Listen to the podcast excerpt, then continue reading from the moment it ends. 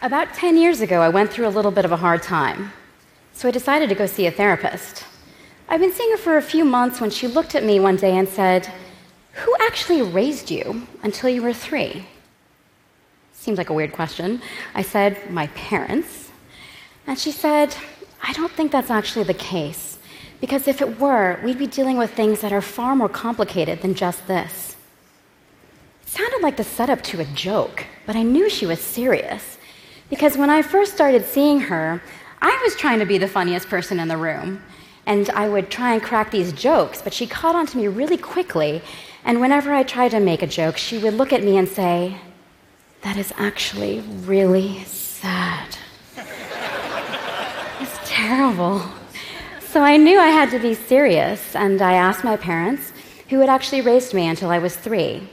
And to my surprise, they said, my primary caregiver had been a distant relative of the family. I had called her my auntie. I remember my auntie so clearly, it felt like she had been part of my life when I was much older. I remember the thick, straight hair and how it would come around me like a curtain when she bent to pick me up. Her soft Southern Thai accent, the way I would cling to her, even if she just wanted to go to the bathroom or get something to eat.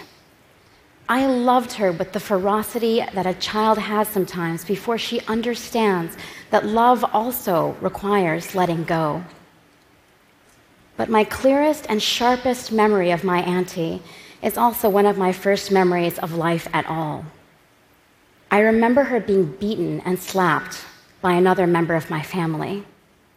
I remember screaming hysterically and wanting it to stop, as I did every single time it happened, for things as minor as wanting to go out with her friends or being a little late. I became so hysterical over her treatment that eventually she was just beaten behind closed doors. Things got so bad for her that eventually she ran away.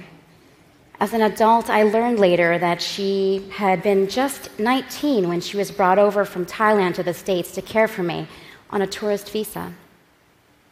She wound up working in Illinois for a time before eventually returning to Thailand, which is where I ran into her again at a political rally in Bangkok. I clung to her again as I had when I was a child, and I let go, and then I promised that I would call. I never did, though, because I was afraid if I said everything that she meant to me, that I owed perhaps the best parts of who I became to her care and that the words, I'm sorry, were like a thimble to bail out all the guilt and shame and rage I felt over everything she had endured to care for me for as long as she had. I thought if I said those words to her, I would never stop crying again. Because she had saved me, and I had not saved her. I'm a journalist, and I've been writing and researching human trafficking for the past eight years or so. And even so, I never put together this personal story with my professional life until pretty recently. I think this profound disconnect actually symbolizes most of our understanding about human trafficking. Because human trafficking is far more prevalent, complex, and close to home than most of us realize. I spent time in jails and brothels, interviewed hundreds of survivors and law enforcement NGO workers. And when I think about what we've done about human trafficking, I am hugely disappointed. Partly because we don't even talk about the problem right at all. When I say human trafficking, most of you probably don't think about someone like my auntie. You probably think about a young girl or woman who's been brutally forced into prostitution by a violent pimp. That is real suffering, and that is a real story. That story makes me angry for far more than just the reality of that situation, though. As a journalist, I really care about how we relate to each other through language. And the way we tell that story with all the gory, violent detail, the salacious aspects, I call that look at her scars journalism.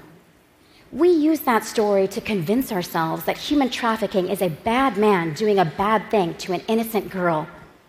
That story lets us off the hook. It takes away all the societal context that we might be indicted for, for the structural inequality or the poverty or the barriers to migration. We let ourselves think that human trafficking is only about forced prostitution, when in reality, human trafficking is embedded in our everyday lives. Let me show you what I mean. Forced prostitution accounts for 22% of human trafficking. 10% is in state imposed forced labor. But a whopping 68% is for the purpose of creating the goods and delivering the services that most of us rely on every day in sectors like agricultural work, domestic work, and construction. That is food and care and shelter. And somehow, these most essential workers are also among the world's most underpaid and exploited today. Human trafficking is the use of force, fraud, or coercion to compel another person's labor. And it's found in cotton fields and coltan mines and even car washes in Norway and England. It's found in US military bases in Iraq and Afghanistan. It's found in Thailand's fishing industry. That country has become the largest exporter of shrimp in the world. But what are the circumstances behind all that cheap and plentiful shrimp? Thai military were caught selling Burmese and Cambodian migrants onto fishing boats.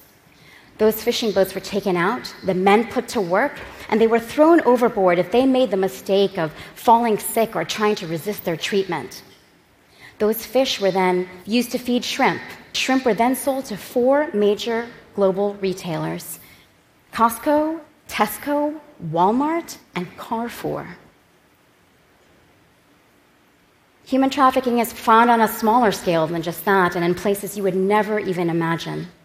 Traffickers have forced young people to drive ice cream trucks or to sing in touring boys' choirs.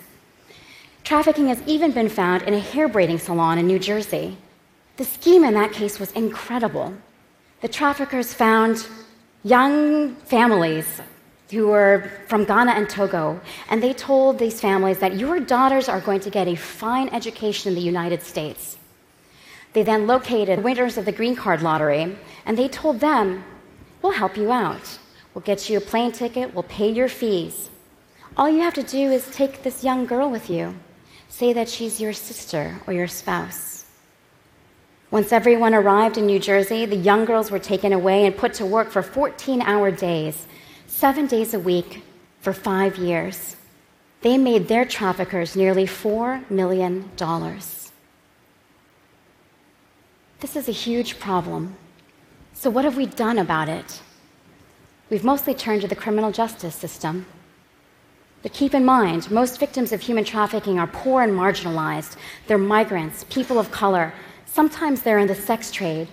And for populations like these, the criminal justice system is too often part of the problem rather than the solution.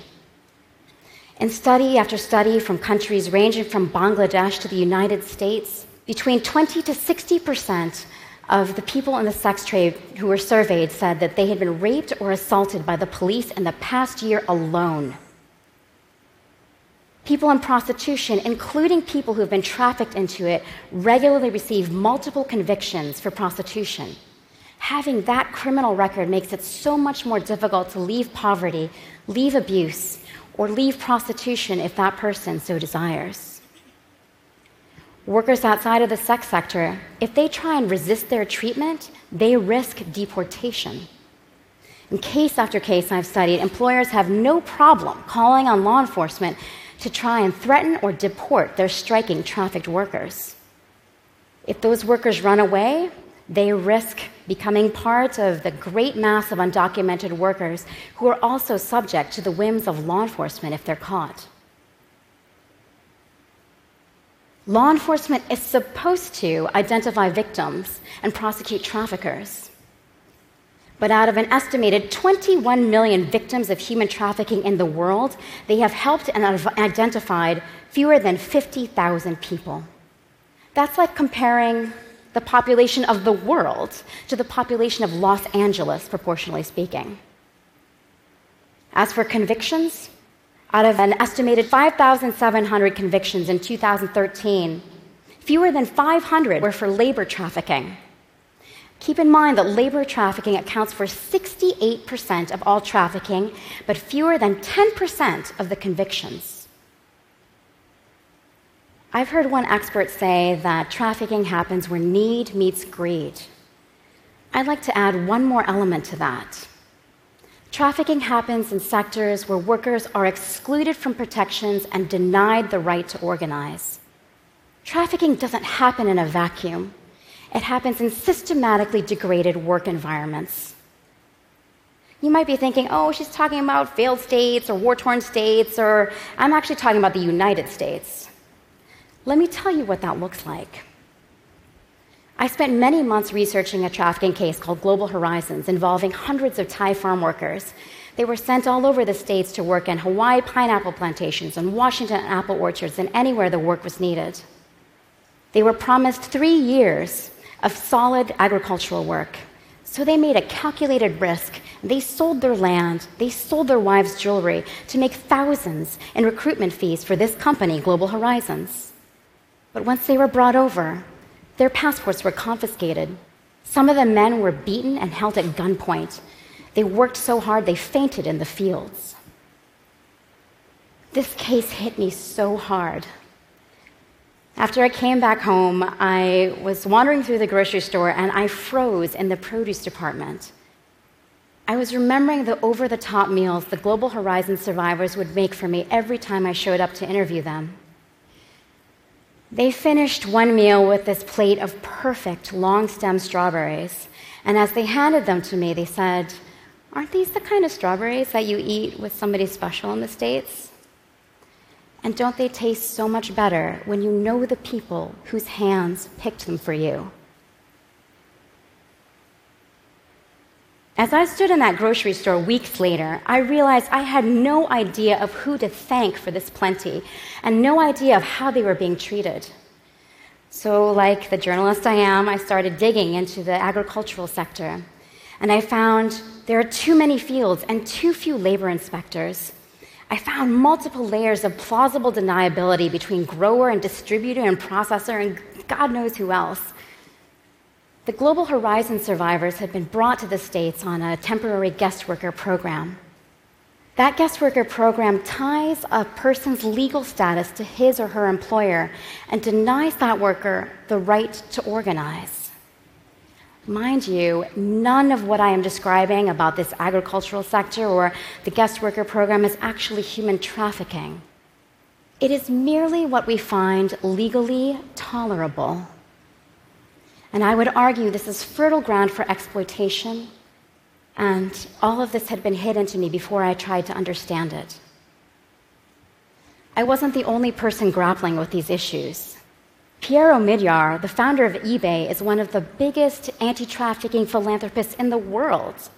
And even he wound up accidentally investing nearly $10 million in the pineapple plantation cited as having the worst working conditions in that Global Horizons case. When he found out, he and his wife were shocked and horrified, and they wound up writing an op ed for a newspaper saying that it was up to all of us to learn everything we can about the labor and supply chains of the products that we support. I totally agree. What would happen if each one of us decided that we are no longer going to support companies if they don't eliminate exploitation from their labor and supply chains? If we demanded laws calling for the same, if all the CEOs out there decided that they were going to go through their businesses and say no more, if we ended recruitment fees for migrant workers, if we decided that guest workers should have the right to organize without fear of retaliation, these would be decisions heard around the world. This isn't a matter of buying a fair trade peach and like calling it a day, you know, like buying a guilt free zone with your money. That's not how it works. This is a decision to change a system that is broken and that we have unwittingly but willingly allowed ourselves to profit from and benefit from for too long. We often dwell on human trafficking survivors' victimization, but that is not my experience of them. Over all the years I've been talking to them, they have taught me that we are more than our worst days. each one of us is more than what we have lived through, especially trafficking survivors. These people were the most resourceful and resilient and responsible in their communities. They were the people that you would take a gamble on. You say, I'm going to sell my rings because I have the chance to send you off to a better future. They were the emissaries of hope. These survivors don't need saving, they need solidarity because they're behind some of the most exciting social justice movements out there today. The nannies and housekeepers who marched with their families and their employers' families, their activism got us an international treaty on domestic workers' rights. The Nepali women who were trafficked into the sex trade, they came together and they decided that they were going to make the world's first anti trafficking organization actually headed and run by trafficking survivors themselves. These Indian shipyard workers were trafficked to do post Hurricane Katrina reconstruction. They were threatened with deportation, but they broke out of their work compound and they marched from New Orleans to Washington, D.C. to protest labor exploitation. They co founded an organization called the National Guest Worker Alliance, and through this organization, they have wound up helping other workers bring to light exploitation and abuses in supply chains in Walmart and Hershey's factories. And although the Department of Justice declined to take their case, a team of civil rights lawyers won the first of a dozen civil suits this February and got their clients $14 million. These survivors are fighting for people they don't even know yet, other workers, and for the possibility of a just world for all of us. This is our chance to do the same. This is our chance to make the decision that tells us who we are as a people and as a society. That our prosperity is no longer prosperity as long as it is pinned to other people's pain. That our lives are inextricably woven together, and that we have the power to make a different choice. I was so reluctant to share my story of my auntie with you. Before I started this TED process and climbed up on this stage, I had told literally a handful of people about it. Because, like many a journalist, I am far more interested in learning about your stories than sharing much, if anything, about my own. I also haven't done my journalistic due diligence on this. I haven't issued my mountains of document requests and interviewed everyone and their mother. And I haven't found my auntie yet. I don't know her story of what happened and of her life now. The story, as I've told it to you, is messy and unfinished. But I think it mirrors the messy and unfinished situation we're all in when it comes to human trafficking. We are all implicated in this problem. But that means we are all also part of its solution. Figuring out how to build a more just world is our work to do and our story to tell. So let us tell it the way we should have done from the very beginning. Let us tell this story together. Thank you so much.